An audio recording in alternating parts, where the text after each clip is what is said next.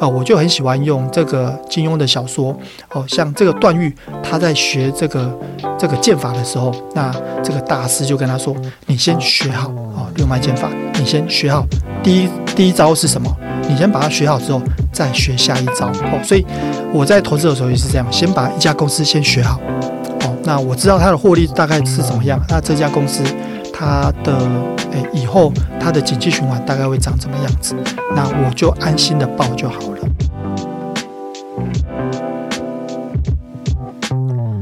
欢迎来到艾克斯的财经世界，我会邀请来宾一起探讨股票和房地产。那过年的时候也会天天更新，陪你一起过年哦。那今天我们继续邀请到，今天我们继续邀请到的是股海老牛大大。他出了新书《股海老牛最新报警名单》，赢过大盘二十趴。那这也是老牛大大的第三本书。那请老牛大大跟大家打声招呼。大家好，我是老牛。好，那首先呢，我们想先请老牛大大跟我们分享一下，就是有网友发问说，他是一个即将要退休的，就是离开运动生涯的运动员。那在投资理财上，他算是新手，那你能给他什么建议呢？好，那我们在上一集其实有跟大家聊到，就是最适合小资族还有新手来介入的，就是 ETF。好，那因为最近这几年以来，就 ETF 其实蛮夯的。那我也认为说，ETF 它有五大优势，其实蛮适合小资族来入手的。那如果你真的对 ETF 不是这么了解的话，那我们会建议你先从市值型的 ETF，例如说这个零零五零或者是零零六二零八，哦，这些这两档这个指数型的 ETF 先开始。那当然，对于新手来讲，最简单的方式就叫做定期定额。哦，那如果你的收入就是，诶，例如说你每个月有五万块的一个收入，那你可以先把这些，先把投资的钱先扣掉，例如说先投资一万或者是两万啊，丢进去定期定额。那当然，我必须也说这些是算新手哦，最简单的啊，你先了解。ETF 这一家公司啊，或这一档 ETF，它到底是在买什么东西，或者是为什么把它称作是指数型的，或是市值型的？这些最简单的知识先把它学起来。那如果你对于这些东西都已经熟悉之后，再慢慢去学一些新的，例如说我们刚刚有提到，就是高股息 ETF，或者是这个主题型的 ETF。那有针对有兴趣，你再去做了解，再去做投资。好，那你怎么看今年的台股？我觉得今年的台股哦，其实一部分当然是涨多了嘛，对不对？哦，所以大家知道说今年的台股，哎，去年涨了两成三成，尤其是有很多 AI 的股票都已经涨了一倍了哦。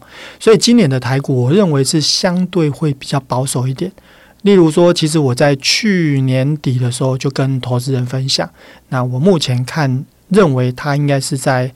一万六到一万九之间，哦，当然会不会台积电这一波拉上来，我不知道啊。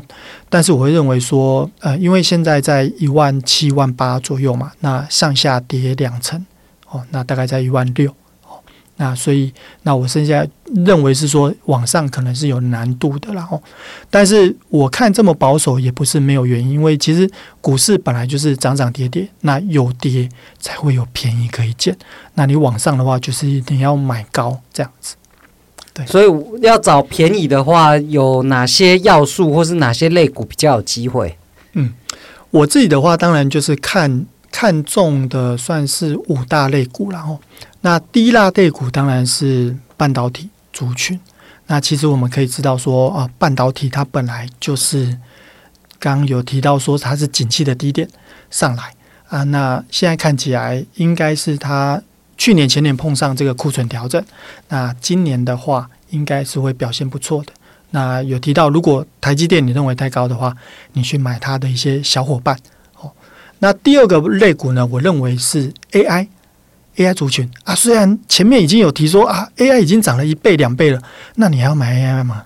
其实你可以往这个 AI 的受惠股下去看，例如它的上游或下游哦，包括啊，我们有看到，因为 PC 这个产业其实也是去年前年都是高库存哦，都要做一个库存去化，那现在库存去化结束了，那是不是有机会就谷底往上？所以 AIPC，然后甚至说有一些散热啊概念股，虽然说散热也有涨了一些了，但是我认为说它相关的受惠股还是有机会，所以你不要再去特别看什么 AI 伺服器，的确可能这几天都还有在涨，但是它的基期相对比较高，那你看它的获利跟它的本益比，其实你会觉得，哎，这么高的位阶有点可怕，它可能都到本益比二十倍。哦，二十几倍以上，这种都会相对风险比较高。好，那第三类，我当然会认为就是我们选举已经结束了，那现在还有一类类股叫做绿能相关的类股，绿能风电嘛，吼，这是跟选举比较相关。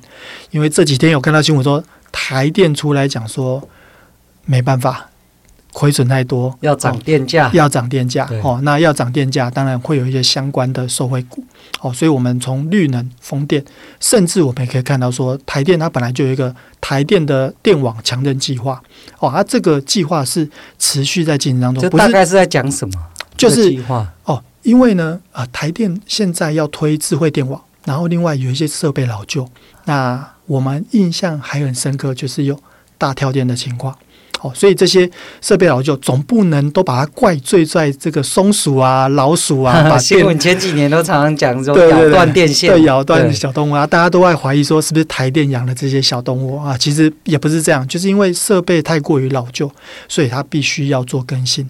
那你就可以往这种，就是这个这个更新这些智慧电网的这个设备的相关股啊，例如当然有涨很多的华城啊，那当然还有。中心店啊，哦，然后我们也可以看到这种台积电啊，这些我认为都是有机会的。那第三个，诶，第四个类股，我认为是巴黎奥运。哦，这个怎么说？我很少听到有人讲这个。好，因为其实，在巴黎奥运哦，大家知道说，其实每一年都还是会有一些题材的效应哦，四年一次哦，所以四年一次啊，又到了哦，所以对。可是巴黎奥运有什么特色啊哦？大家可以注意一下，就是纺织类股，还有就是球鞋哦，所以哦，球鞋前几年也不太好。对啊，如虹啊、巨阳这些哦，大家可以特别注意一下，这种就是有关需求的部分。所以说，其实股市要涨，大概会有几个部分呢？哦。大概，如果我现在想，大概有三个。第一个就是真的获利起来，第二个就是需求。那一开始我们会讲需求，就是消息面，像去年 AI 就是说，啊，我现在需要什么 AI 需要什么需要什么，然后就把那个题材就拉上去。另外一个就是涨价，哦，所以刚刚有提到台电的会涨价嘛？对，涨价 就会 EPS 就会提升。对，涨价就是 EPS 提升啊。那你如果就是诶库存太多，那你一定要销价嘛？哦，就是要这个价格要调降。哦，所以去年前年我们看到很多调降价格，那股价当然跌得乱七八糟啊。后面 EPS 才反应，所以说呢，啊，我们可以看到，就是如果以巴黎奥运来看的话，那当然就是有这个涨价，哎，就是有这个需求的这个题材。那需求的这个题材出来之后，才会反映到后面，等获利真的出来的时候，你再追的时候可能会太高了。哦，这个，那所以这是前面四提到四个，那第五个当然就是我自己的老本行，叫做高值利率股。好，所以这高值利率股，其实我在每一年的第三季财报出来之后，我就会开始推估说，诶，明年它有没有可能它配发的股利会增加？好，那当然我自己的叫做投资的不败原则，叫做获利成长啊，股利会增加啊，股价就会上涨。哦，所以我们可以看到说，我会去。在前三季财报出来之后，我会去找那些有获利成长的，然后过去股利又是稳定发放的，例如说他会发可能五成或者是七成八成这些，他赚到十块钱，他会拿五成出来跟股东们共享哦，所以这个第呃就是股利会增加，那最后当然就会反映在股价上面啊。当然股价你不要去买那种二十几倍的，那我会建议你可能是十五倍以下或十四倍以下这样子的公司哦，它。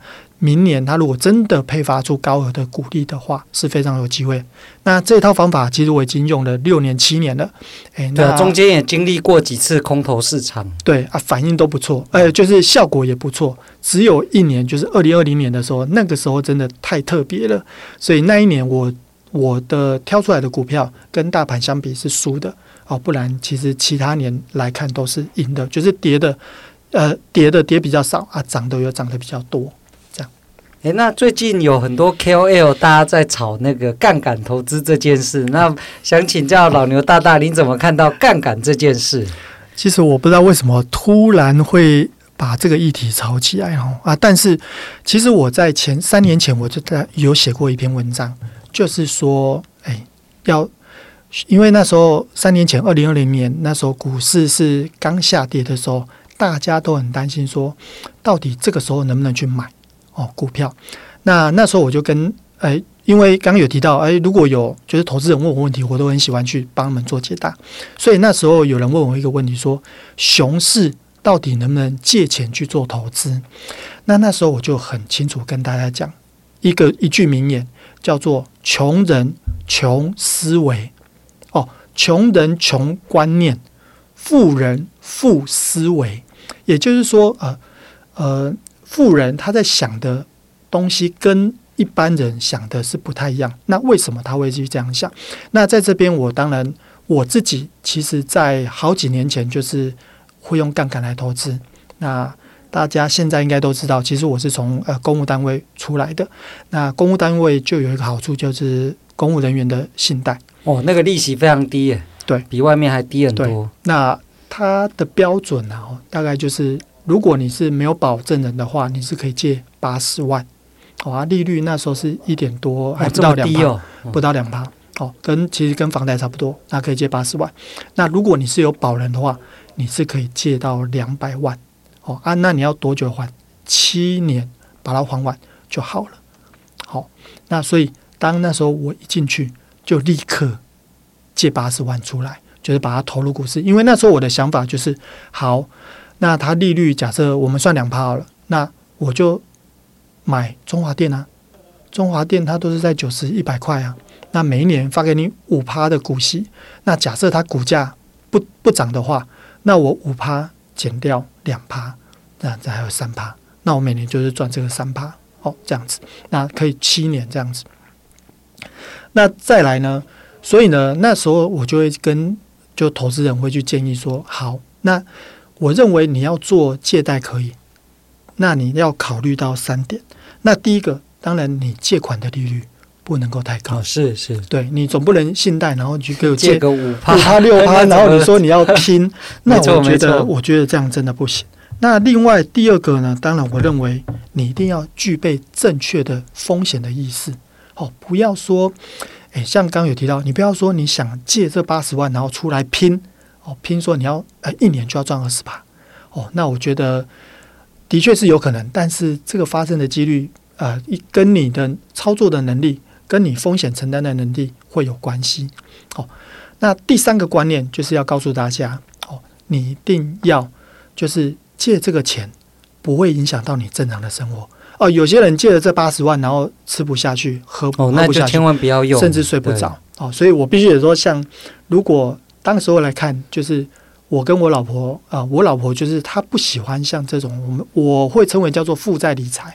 就是你去借一笔钱来做杠杆，那她会觉得说啊，有借一笔钱进来的话，这样子啊，要是不是要先把它还完哦？那她那个观念就跟我们呃，就是比较偏传统的观念。其实我爸我妈他们南部人，呃，我这样好像讲的南部人不好啊。当然，我说因为传统的一般一般大人他们会认为说，诶，这样子借钱的观念。其实对他们来说比较没有办法接受，但是可是如果你是在我刚刚提到这三点，你有正确的风险意识，然后另外利率够低，还有不会影响你正常生活的话，我认为其实借贷来做杠杆这件事情，其实没有什么太大问题。包括你可以简单的刚刚讲说，你可以买中华电，或者是你去买刚刚有提到零零五零啊、零零六二零八这种市值型的年化报酬率平均都有八趴嘛，对不对？八趴以上，所以这样子来讲的话，其实你的获利哦、呃、是可以预期的，但是你也比较急着说啊，这八十就要翻成一百六，然后一百六要翻成怎么两百多，对，这样就真的是赌了，对，真的就是赌。好、哦，所以所以我认为这个话题哦，其实。哎，会起来，我也觉得还蛮有趣的。对，好啊，那我也想请教，就是老牛大大，就是怎么样才算是财务自由？因为我觉得这个是这一题是也一样没有标准答案的，但每个人心中都有他的想法嘛。那我也想听听看你的想法，然后给听众朋友一些参考。好，其实我在就是粉丝团或者是在这个 IG 上面，我有跟大家分享过什么叫做财务自由。那财务自由当然它有一些定义，然后基本上分五类。那第一类就是叫做就是普通版的这个财务自由。财务自由就是说，哎，你可以赚的就是一笔钱之后，你用四趴法则。哦，来拟定你的退休计划，就每年提领四趴，提领四趴，然后一直到你这个就是呃退休，然后老去啊，最最后离开人世。这样听起来这一笔钱要蛮大的啊。呃，对，那当然这是普通版的，那当然你也可以用简约版，就是啊，你你这时候在工作，然后你工作时候花的钱，因为有收入嘛，那你当然花的比较多。但是等你退休没有工作的时候，那你就要自己去算一下你。能够还有多少钱可以花，然后去做简约版的哦，比如说说一节食，然后不能出国，那不能有什么吃喝玩乐，什么这些享乐，这些是简约版。那当然，第三种叫做富裕版的，就是啊，我已经赚很多钱了，然后我想买什么，就是呃买什么啊，去玩什么，环游世界啊，甚至一个月两个月都不回来哦，这种就是富人版的。那第四种叫做咖啡师版，它就是 Brista。的那个，哦，这我还没听过。对，咖啡师版，他就是说，哎，其实我已经赚了一定的钱，那我就出来交朋友。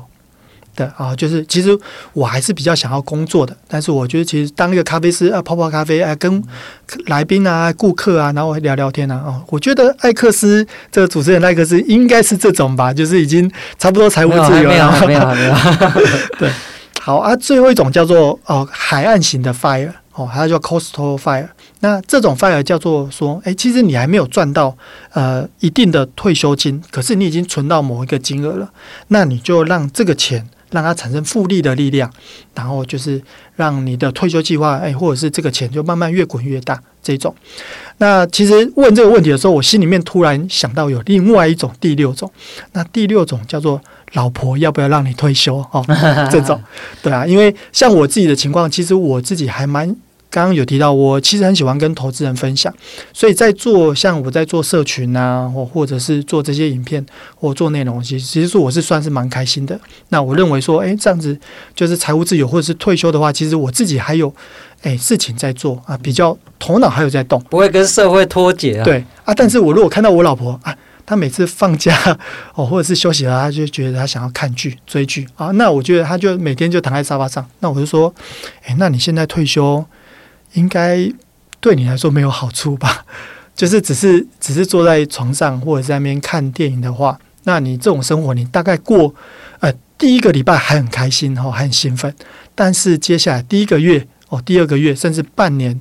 一年之后，你就觉得这种生活非常的无趣。人生的意义在哪里？对，对，那我觉得那这样子的话，那你财务自由对你来说其实是没有什么意义的哦。所以我觉得，不管是财务自由，或者是你要乐活退休，你还是对你自己未来的一个方式、生活方式，还要做一定的规划。那当然必须得说，这些前面大家都知道，一定要，除非你是富裕版的、富人版的这种退休方式，不然你一定要精算一下哦，你大概什么时候会退休？哦，像我一开始进公务单位的时候，其实，呃，大家如果对公务单位有一点点了解的话，其实大家可以知道说，那个薪水大概是可以算得出来。哦，对，那很清楚，每年加多少，加多少，算多少，大概可以算得出来。对，哦，所以那时候我一进去就开始算，哦，那大概是算，哦，这个金额就是会，呃，差不多到这个金额就是要退休。对，对，对，对，对。那我想请教，像你这样从公务体系退下来，变专职投资人。那你的生活或心境有什么比较大的转变吗？哦，我觉得心境方面，当然，因为毕竟之前在公务单位的薪水就会比较稳定一点。那可是你出来做专职投资人的话，你就必须要调整一下你自己的就是投资方式。那例如说，我刚刚有提到很多我是做长期投资，那可能出来之后，你就必须要把一部分转成。算是做波段，波段，例如说做月或者是做季。那因为必须得说，现在其实很多呃上市贵公司大概有一千八百档公司。那我自己比较熟的大概也是呃一成左右，大概一百八十。那也算蛮多的啊。对哦，所以这些公司啊，有些公司其实我已经很熟了，大概不用看。那我刚刚有提到说，定出那个位阶之后，或者是我们去做一些左侧交易、右侧交易的一些判断，大概可以判断出来它的高低点大概是在哪里，所以可能就会多一点时间来研究。那当然你会说，哎，会不会花很多时间？我认为还好。当你对一家公司已经熟悉了哦，例如说啊，我就很喜欢用这个金庸的小说哦，像这个段誉他在学这个这个剑法的时候，那这个大师就跟他说：“你先学好哦，六脉剑法，你先学好。第一第一招是什么？你先把它学好之后，再学下一招哦。所以我在投资的时候也是这样，先把一家公司先学好。”哦，那我知道它的获利大概是怎么样？那这家公司它的诶以后它的景气循环大概会长怎么样子？那我就安心的报就好了，或者是我等到它相对低再去做买进就好了。所以就就变得说，其实不太需要用太多的时间去看，那反而是诶，当然营收出来，那季报出来，我应该还是会再多多再看一下这样子。好，那最后一题哦，想请教。就是老牛大大，就是你现在的一天或一周的生活时间通常怎么分配？这个问题其实很好，因为我有听你前面有几期在分享嘛。其实，呃，我跟大家分享的是，因为呢，之前在公务机关上班，所以我必须得要用到哎比较私人的时间，所以我从大概三年前、四年前开始，我。都是每天三点起来，然后当然我就跟着小朋友，大概十点的时候睡觉。那甚至像现在寒流来的时候，我也是都三点起来。就是我喜欢在夜深人静的时候，就是自己做研究、做功课。然后当然我就会从，就是大家可以知道说，其实四点的时候，这个《工商时报》。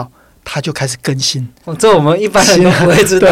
所以你注意一下，就是四点的时候是《工商时报》它更新，就是把新闻更新成今天的新闻。啊我那时候就开始看，然后另外就是帮投资人先整理一下，说，诶，例如说美股涨得怎么样啊？其实我没有投资美股，但是我认为说美股它的一个收盘的走势，其实会影响到台股的开盘的哦。虽然就是当然收盘不一定会一样，但是它影响开盘的。这个相关系数是蛮高的，那所以我就会大概四点，然后帮看一下说，诶，这个礼拜，因为我自己还有经营一个投资教学专栏，那我会想说，诶，那这个呃这个礼拜要准备哪一些菜哦，给投资人要怎么样做好教学哦。另外有经营就 YouTube YouTube 频道，那想一下这些东西，那后来再来看投资的东西，所以变得是说，诶，投资的时间其实花的比较少啊，但是呢，就是准备。把它内化成自己做研究，每天花不少时间呢。对，每天花不少时间。那当然，呃，呼应到前面讲了，我觉得这件事情很有趣，就是你怎么样把跟大家说，诶，台积电它法说出来之后，那虽然股价涨这样，但是你还是要把一个整个重点，然后脉络跟未来获利会长怎么样子，准备给投资人。那我觉得这个过程是蛮开心的啦。对，那白天就是看盘的时间，就是一样，就是坐在电脑前。对，那收盘会做什么事？收盘的时候就基本上是看一下而已，就其实不太说，哎，会去看说，呃，基本上我是在盘中的时候可能看一下说今天的类股是涨幅是怎么样，例如说有某些类股表现的比较特殊，那我会去再看一下，说，诶，这些类股是不是有机会能够进去？毕竟我有提到说有做波段的部分，那盘后我也会用这种选股软体。啊，毕竟我有设计一些逻辑或者是策略在，看一下说今天挑出来是哪些股票，例如说它这个可能在起起涨点，那可能有外资或者是主力进去了，那我可能对这些股票会有兴趣一点，我再去看。这个股票长得什么样子？有，因为我坐在那个老牛大大前面，我发现他在讲研究股票，那个眼睛是发亮的，充分感受到他对股票充满了爱。我相信，如果讲到房市的时候，那个主持人也会非常的就是兴奋，会觉得很开心。对，好，那我们今天非常谢谢老牛大大来这里分享。那如果大家有问题，也欢迎留言告诉我们。那。就是未来也会在节目中回复大家，那希望未来有机会再邀请老牛大大来这边分享，那谢谢喽，没问题，好，谢谢大家，拜拜。拜拜。